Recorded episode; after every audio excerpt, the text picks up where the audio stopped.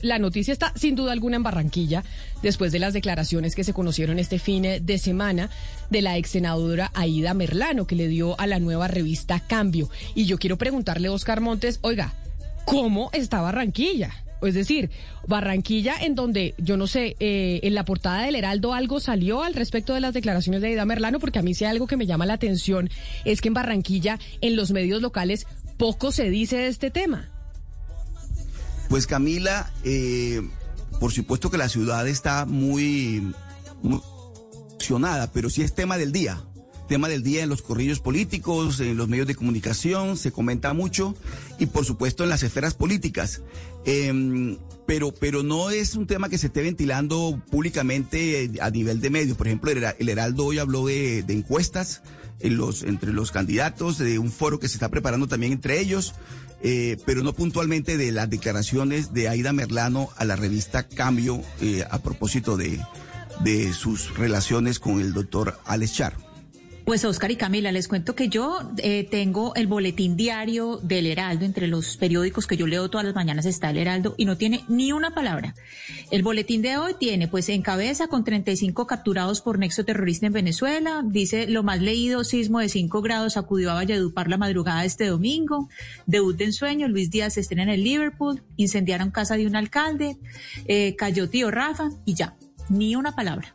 Yo, Ana Cristina, yo me ocupé del tema el domingo en la ley del Montes, hablé del tema, escribí sobre el tema y particularmente lo que dije es que son relaciones sentimentales o son delitos políticos.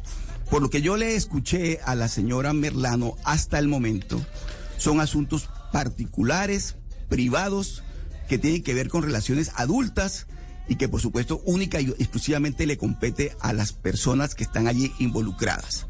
Ahora, como por supuesto ocurre en, en todos los hechos eh, particulares y políticos y jurídicos, tienen unos efectos.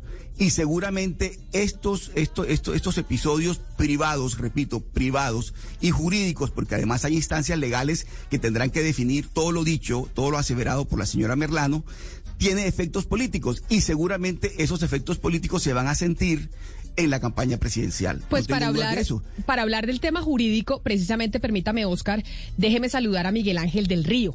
Miguel Ángel del Río es el abogado de la ex senadora Aida Merlano, quien está con nosotros en la línea, pero además es de la región. Doctor del Río, bienvenido. Gracias por acompañarnos hoy aquí en Mañanas Blue. Camila, qué gusto saludarla y, importante empezar con algo penoso, además que estoy escuchando en, boca del señor Oscar. Eh, primero, hay que decirlo con sus palabras. El Heraldo no saca absolutamente nada porque el Heraldo es un medio de comunicación de los char.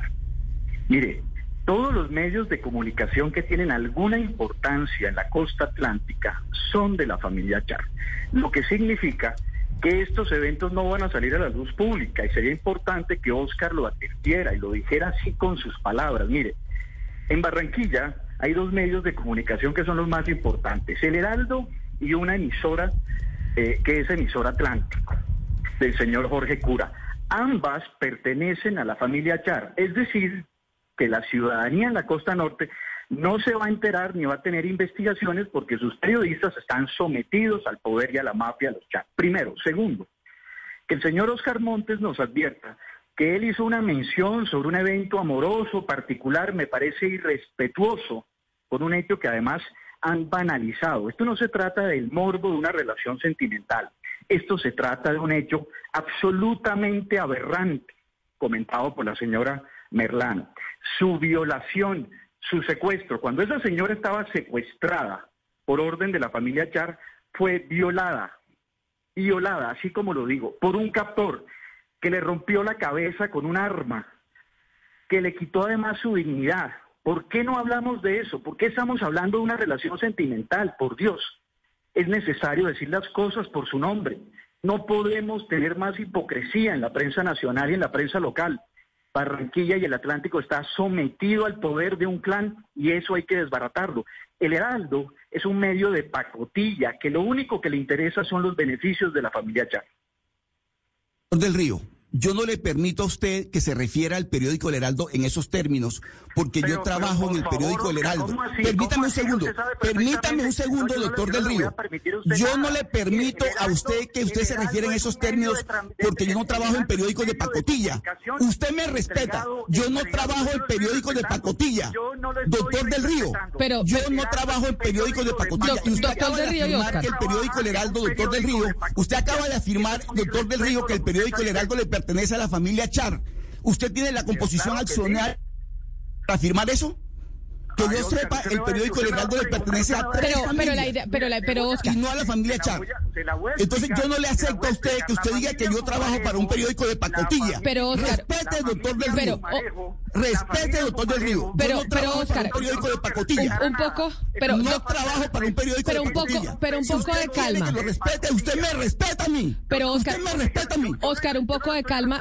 Abogado del Río, abogado del Río. Es que yo sé que, yo sé que los. El periódico Heraldo, Camila, el periódico El Heraldo pertenece entre varios, entre varios accionistas a la familia Pumarejo, de la cual es familia el actual alcalde Jaime Pumarejo, que es, no es más que una figura decorativa de la familia Char. Yo no estoy respetando a Oscar. Si se siente irrespetado por decirle que el Heraldo es un periódico de pacotilla, pues a mí me tiene sin cuidado. Pero mire, doctor del Río. que es. Pero doctor del Río, para que para que bajemos los ánimos, porque además yo sé que en época electoral y sobre todo la situación en Barranquilla con las declaraciones de Aida Merlano que fueron muy fuertes contra su clase política, yo por eso empezaba el programa preguntándole a Oscar cómo estaba Barranquilla, porque yo sé que tiene que ser un momento muy difícil eh, para la ciudad. Y ahí quiero entonces entrar eh, a lo jurídico, porque sí es cierto que frente al caso de Aida Merlano, una uno de los argumentos que se han venido presentando es que acá se está hablando de un tema personal y que ella está utilizando una relación sentimental para justificar un accionar suyo. Y yo quiero como abogado, usted que es el que está a la cabeza de la estrategia jurídica, ¿por qué es importante que la señora Ida Merlano haya hablado de esa relación sentimental para poder entregar y justificar y tener pruebas de que sí hubo un acompañamiento en la compra de votos por parte de la familia Char en, en la costa atlántica? Esa es una pregunta muy importante, Camila. Mire, de lo único que sirve esa información es para construir la cercanía que tenía Aida Merlano con la familia Char. Es decir, esa construcción amorosa que no sirve para el morbo, nos sirve para construir la estrechez de la relación. Tanto así que el día 10 de marzo de 2018, Camila, el señor Alex Char va a la sede de la campaña a buscar a su entonces pareja sentimental para entregarle 500 millones de pesos.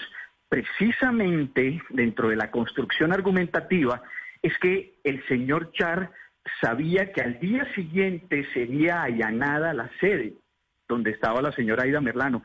Y ese dinero en efectivo fue encontrado en la sede. Y es a partir de ahí donde se construye el argumento probatorio para decir que se estaba comprando votos. Entonces, para lo único que sirve, Camila, para responderle su pregunta es precisamente para construir la relación, para nada más. Esa es la verdadera motivación de por qué ella demostró que sí tenía una relación de acercamiento con el señor Alechar. Sí, la, eh, la excongresista Ida Merlano, doctor del Río, lo que ha dicho, entre otras cosas, en las últimas horas, es que eh, hubo un plan de fuga en el cual estarían involucrados los Char, que además hubo un secuestro y un intento de, de asesinarla, pero ¿por qué esa confesión se da tanto tiempo después? ¿Por qué no se hizo en el momento de la captura, doctor del Río? Esta confesión se ha hecho siempre, siempre, desde el primer momento se ha advertido, incluso en el proceso penal frente a la Corte Suprema de Justicia, que ella tenía, se entregaba información sobre la manipulación que hubo el día del allanamiento. El día del allanamiento hubo una manipulación de elementos, se metió un arma, se metieron cartuchos, eso está grabado además, donde se establece precisamente la manipulación. Desde un principio se ha dicho, y ella lo advirtió, que detrás de su fuga está el dinero de la familia Char. De hecho, hay una denuncia en la Fiscalía General de la Nación, en la ciudad de Barranquilla, donde una fiscal que está llevando el proceso, que entre, otras cosas tiene como 10, 12 denuncias de corrupción, están averiguando los móviles de cómo se construyó ese allanamiento. Entonces, ella lo está diciendo desde siempre. Lo que pasa es que han intentado desde la costa, desde el poder mafioso de la costa, construir la teoría de que estamos frente a una mujer absolutamente loca, que no tiene sentido de lo que dice, claro, porque no tiene nadie que la defienda. Y como tuvo una relación sentimental, como la disminuyeron como ser humano, como le quitaron su dignidad, entonces pueden decir lo que ella lo que quiera. Pero hoy no va a seguir siendo así. Esta es una mujer que merece respeto. Ella sí sabía que, que existían compra de votos. Aquí no vamos a eliminar su responsabilidad pero jamás fue miembro de una organización criminal, ni tenía armas, ni está acusada de porte ilegal de armas. Eso es lo que han querido vender para anularla. A ella le financiaron su fuga, la secuestraron y la querían asesinar. Tanto así, Camila, y eso es muy importante. Mire, mire, y con eso termino, qué pena. A ella le compran, a nombre de ella, aparecen comprados unos tiquetes para Barbados. Unos tiquetes a nombre de ella para Barbados. En el momento de su secuestro, previo a que su captor le advirtiera que iba a ser asesinada y que habían pagado 1.500 millones de pesos por desaparecerla, por enterrarla en una finca en Valledupar.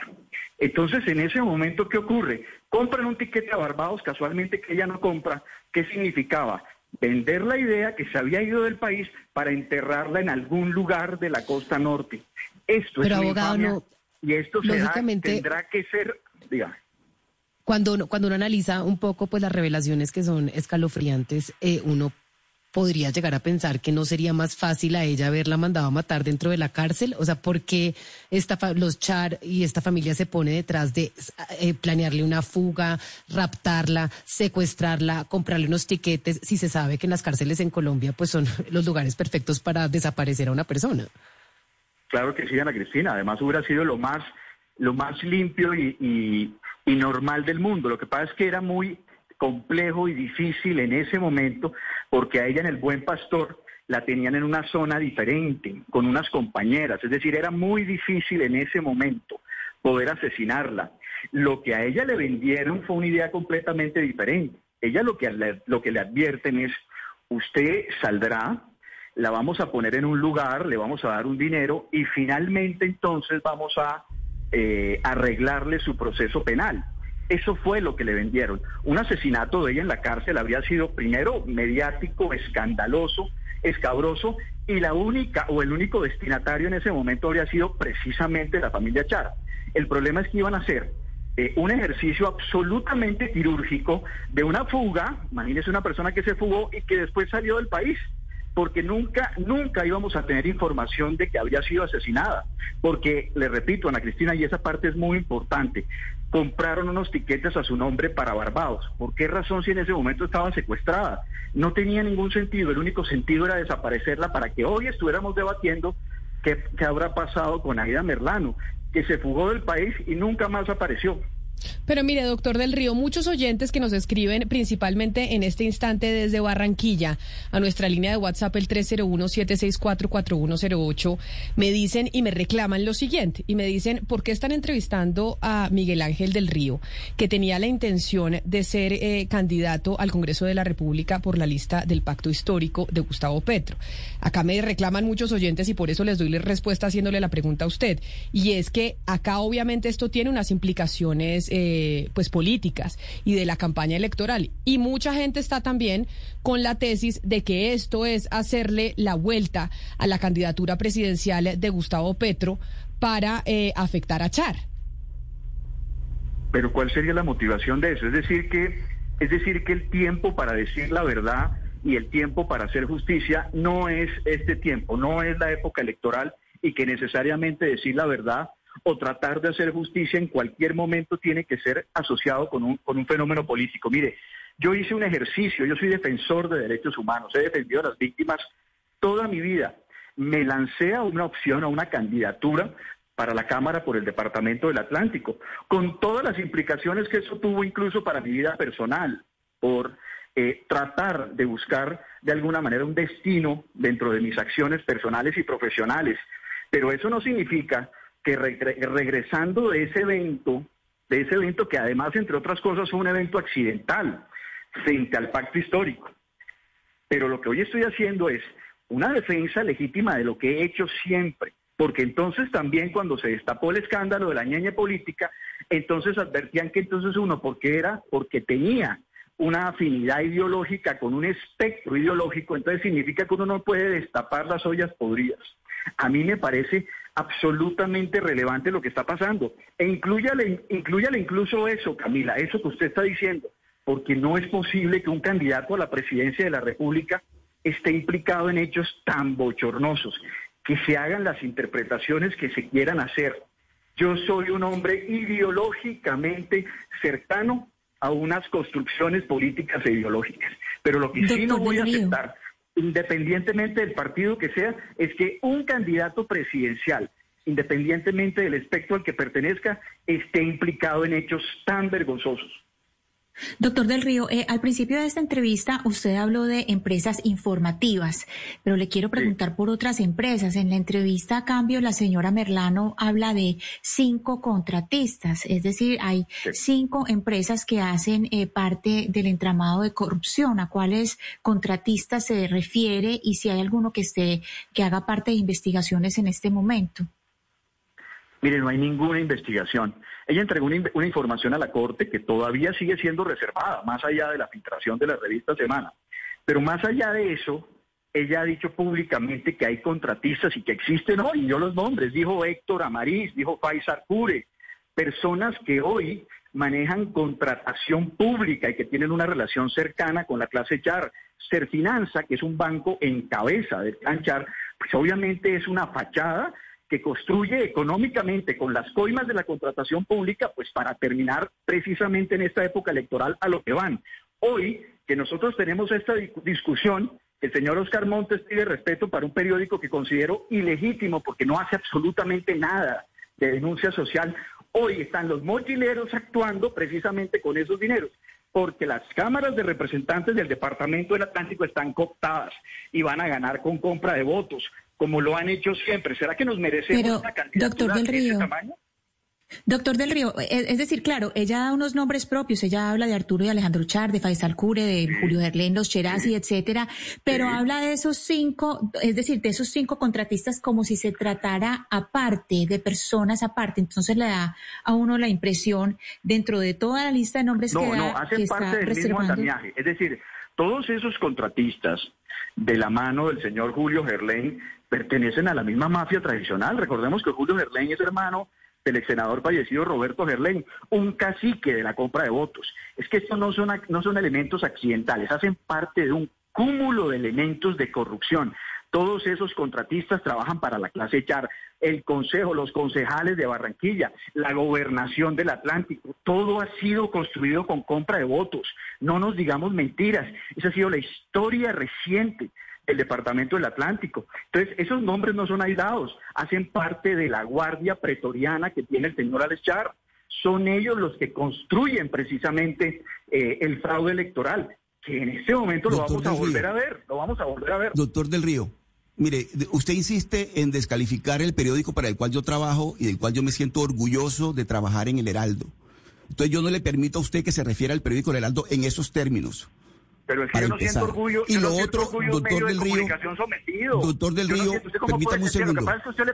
Usted, está defendiendo, usted está, usted está defendiendo, usted está defendiendo. le voy a hacer una pregunta, Oscar, le voy a hacer una pregunta. Dígame una noticia hoy del escándalo de corrupción en el Atlántico Legal.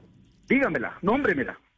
Entonces llegue usted a la dirección del periódico El Heraldo y asumamos toda la dirección. Usted no nos va a decir a nosotros cómo se maneja la información en un periódico. Ahora usted me dice Señor del Río. de la autonomía editorial de Erika Fontalvo. No, no, es un periódico sometido. Si Erika Fontalvo Señor dice algo de eso, Señor del Río. Usted ha dicho aquí, usted está defendiendo a una persona que es prófugo de la justicia, que es fugitiva de la justicia, que fue condenada por la Corte Suprema de Justicia. Le voy a contar por qué fue condenada. No, no, no, no, es no, no, no. Dígale al país, dígale al país que la señora Aida Merlano es condenada por la justicia. Dígale al país, señor del Río, que su defendida es prófuga de la justicia, que está en Venezuela protegida por el régimen de Maduro y que aparte de eso fue condenada por la Corte Suprema de Justicia a 11 años y 4 meses por delito para concierto para delinquir, uso de armas y eh, eh porte indebido de armas ilegales, entre otros delitos. Entonces no venga usted a decirle al país que estamos en presencia de una persona inmaculada que no pertenece a una organización criminal electoral. Escúcheme, Oscar, escúcheme. Yo, yo sé que le duele porque usted le paga el sueldo al Heraldo, pero mire, le voy a decir una cosa. Le voy a decir una cosa. La señora Aida Merlano yo no he negado aquí ni he dicho que es una mujer inmaculada. Es una mujer que cometió unos delitos y los está. Y la Corte Suprema de Justicia, la Corte Suprema de Justicia la condenó. Eso es absolutamente legítimo. Pero eso no significa y además está en Venezuela precisamente por la fuga financiada del señor Char que le iban a matar, no tuvo otra alternativa que llegar. Y le hago una pregunta, ¿por qué el presidente Duque no la pidió una extradición? Ah, se la pidió a Guaidó, un presidente de facto, a un símbolo. ¿Por qué no se la pide a Nicolás Maduro? Ella misma ha dicho, ¿por qué Duque no me pide en extradición? Porque tiene miedo Duque, Duque tiene miedo de que todas esas conexiones, recordemos que Julio Gerlén es el gran elector de los últimos 20 años, del presidente Uribe, del presidente Pero... Duque. Todo eso tiene que afectar a la presidencia de la República. ¿Por qué no la piden extradición? Y tercero, eso no significa que el periódico para el que usted trabaja no sea de pacotilla. No hay una sola mención, Camila, una sola mención al, a este escándalo, ni una sola. Pero mire, doctor del sola. Río, ya que usted menciona el tema de Venezuela, Aida Merlano en estos momentos está en Venezuela. Ella misma eh, ha dicho que por qué no la piden en extradición al eh, señor Nicolás Maduro. Ustedes que han tenido contacto, me imagino, con el gobierno eh, venezolano, ¿saben si el eh, presidente Maduro, en caso de que la soliciten extradición, el presidente eh, Duque la enviaría a Colombia y no se empezaría también a utilizar el caso de Aida Merlano como un rifirrafe diplomático entre dos países que hoy no tienen relaciones? Y es como darle un argumento yo eso- más y una pues herramienta no adicional al presidente de Venezuela, Nicolás Maduro. Pues yo eso no lo sé. Es decir, no sé cómo reaccionaría el presidente Maduro frente a una solicitud. Pero ¿por qué no se hace? ¿Por qué no se hace la solicitud de extradición? Primero. Segundo, la señora Ida Melano está detenida. La señora Ida Melano no anda por las calles, está detenida. O sea, ya está detenida en Venezuela. Ella está siendo Está custodiada por las autoridades, Las autoridades venezolanas. venezolanas, claro, claro que sí. ¿Por qué no viene aquí? Pues porque las mafias que supuestamente la estaban ayudando terminaron buscando la fórmula de asesinarla. Ella aquí no tiene garantías de seguridad, pero ¿por qué el presidente Duque no hace la solicitud de extradición? Esperemos a ver, nosotros hemos llamado a la iniciativa. Ella misma ha dicho, ¿por qué no me solicita la extradición el presidente Duque? Y le voy a contestar yo, porque la familia Char son los grandes electores de las campañas del presidente Duque. Recordemos que Karen Abudinen era una cuota del clan Char. Eso no lo dice Oscar Montes, eso no lo dice el Heraldo. Pero, Periódicos vendidos al poder. pero mire, eh, doctor del Río, pues mire, no estamos acá nosotros para hacerle crítica a otros medios eh, de comunicación. Entiendo que usted No, pues tiene sí, una sí indignación con. Con, eh, con los medios de comunicación en Barranquilla. Pero quiero yo sí. preguntarle sobre lo que dicen también muchos oyentes. Bueno, acá tenemos una declaración de Aida Merlano a la revista Cambio. Tenemos una filtración que se dio a la revista Semana sobre el expediente, las fotos, etcétera, etcétera. Esto que usted nos está diciendo para que nos explique el proceso, cuándo se aportan las pruebas. Porque mucha gente dice, es el testimonio de una señora que, como menciona mi compañero Oscar Montes, es prófuga de la justicia. Pero esto tiene que venir acompañado pues, de un dossier de pruebas que es su función como abogado y defensa. Cuénteme los tiempos dentro de la Corte, cuándo se empiezan a aportar esas pruebas para que lo que dice Aida, Aida Merlano de verdad esté soportado por cosas que demuestren que es cierto. Mire, son varias cosas, Camila, para poner en contexto todo. La Corte Suprema de Justicia adelanta una indagación en contra del señor Arturo Char y en contra del señor Laureano Acuña. Eso es una investigación que tiene dos ejes fundamentales. El primero es la compra de votos de 2018 y la fuga de Aida Merlano. La declaración que Aida Merlano ofrece en la Corte establece la intervención de otros particulares en esa fuga, otros miembros de la familia y otras personas. ¿Qué ocurre? Que con esos elementos adicionales la Corte no puede investigar particulares. Entonces la Corte tiene dos alternativas. Compulsarle copias a la Fiscalía, que creo debería ser el camino natural, y segundo, nosotros, es decir, esta defensa denunciará ante la Fiscalía esos nuevos hechos para que se investiguen a esos particulares. ¿Quiénes? Alex Char, que no es aforado, no lo puede investigar la Corte, sino la Fiscalía, la familia Char, el padre de Alex Char, y otras personas como los Gerlein que participaron de su fuga. Entonces, ahí en ese proceso, en la Fiscalía, es donde nosotros aportaremos esa evidencia que ya no incluye eh, necesariamente a Arturo Char y Laureano Cuña, sino a otras personas sobre la fuga. Y adicionalmente, Camila, hay un proceso abierto hoy por fraude procesal, donde la señora Merlano denunció a miembros de la Policía Nacional por la implantación de elementos materiales probatorios, que tiene como propósito, ahí sí, solicitar ampliación de denuncia en ese expediente para aportar información adicional de otras mafias y de otros clanes, como los NAME, como los Germain, como el señor Pulgar y otra serie de, de personas. Eso no se podía decir en la Corte porque a la Corte no le interesa esa nueva información. Pues mire, doctor del Río, sé que eh, era importante hablar con usted, sobre todo porque usted es el que está planteando la estrategia eh, jurídica de su defendida Aida Merlano. Y esto, lo que ella mencionó, pues ha generado, como usted puede ver, ha caldeado los ánimos, ha generado un impacto enorme también en, eh, las elecciones. Y creo, Valeria, que usted tiene una última pregunta antes de que yo despida al, al doctor del Río. Sí, Camila, es que hay algo también que, que no queda muy claro de todo este episodio y, y, es un poco como en aras de darle coherencia, porque el señor Alex Char pues básicamente respondió a esto diciendo que era absurdo que él fuera a ayudarle a una congresista para el Partido Conservador cuando él era de cambio radical y él era alcalde, que él no tenía la necesidad de mover toda la, la plata y de incurrir en esta compra de votos. Yo quiero que usted nos explique, abogado del Río, esa relación entre los Gerlain y los Char y por qué Alejandro Char estaría, estuvo interesado en que una persona del Partido Conservador ganara eh, una curul en el Congreso? Esa es una muy buena pregunta, Valeria, muy buena pregunta, porque además construye algo que desconoce la opinión pública en términos generales. Mire, con relación a la construcción electoral, los cacicazgos o los caciques políticos le apuestan a varias vertientes políticas. Tanto así que en el año 2018, es decir, en esa famosa campaña donde fue allanada la sede de Aida Merlán, Ahí había, se estaba promocionando una representante a la Cámara por el Departamento del Atlántico, que era la señora Lilibet Ginás. Lilibet Ginás era del Partido Cambio Radical y Aida Merlano pertenecía al Partido Conservador. Ambas compartían sede y la idea o el apoyo económico era votar por Aida Merlano para el Senado y votar por la Cámara Lilibet Ginás, ambas pertenecientes a partidos completamente diferentes. Así ha funcionado la política tradicional.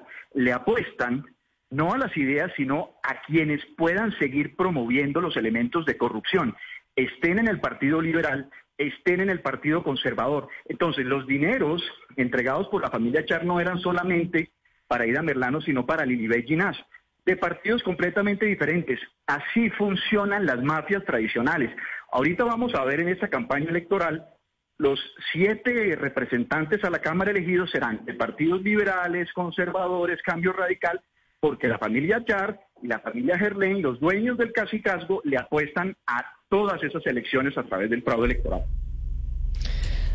Pues, eh, doctor del Río, mil gracias por habernos atendido, por eh, sé que usted se salió de audiencia para poder responder esta llamada. Nos parecía importante hablar con usted para aclarar algunos datos que entregó la ex senadora Merlano en, eh, en la entrevista que se conoció este fin de semana y sobre todo por las implicaciones políticas que tiene su declaración en la contienda electoral. Le agradezco mucho este tiempo al aire con nosotros aquí en Mañanas Blue. A usted, Camila, a usted, a todos sus oyentes y al señor Oscar Montes que revise entonces quiénes son la gente del Heraldo para que vea toda la corrupción que hay y por qué callan y silencian toda la información que la gente sí necesita saber. Medios tradicionales entregados al poder. Un abrazo fuerte a todos. Un saludo, Oscar. Yo sé que es difícil, entiendo y entiendo los ánimos caldeados y por eso empezaba yo esta emisión preguntándole cómo estaba Barranquilla, porque entiendo que no debe ser fácil para la ciudad esto que se está conociendo, pero también por eso le consultaba sobre qué han dicho los medios de comunicación locales. Pero mire, Camila, como el doctor del Río ha hecho aquí unas aseveraciones que ya, ya hemos ventilado públicamente y ofrezco a los oyentes excusas si me salté. Eh, pero las aseveraciones del doctor del Río son mentirosas, Camila. Son absolutamente mentirosas. Yo los invito a que, a que todo el país conozca la composición accionaria del diario El Heraldo para ver quiénes son los dueños del Heraldo. Y la familia Char no aparece por ningún lado para que el señor del Río diga que el periódico El Heraldo le pertenece a la familia Char.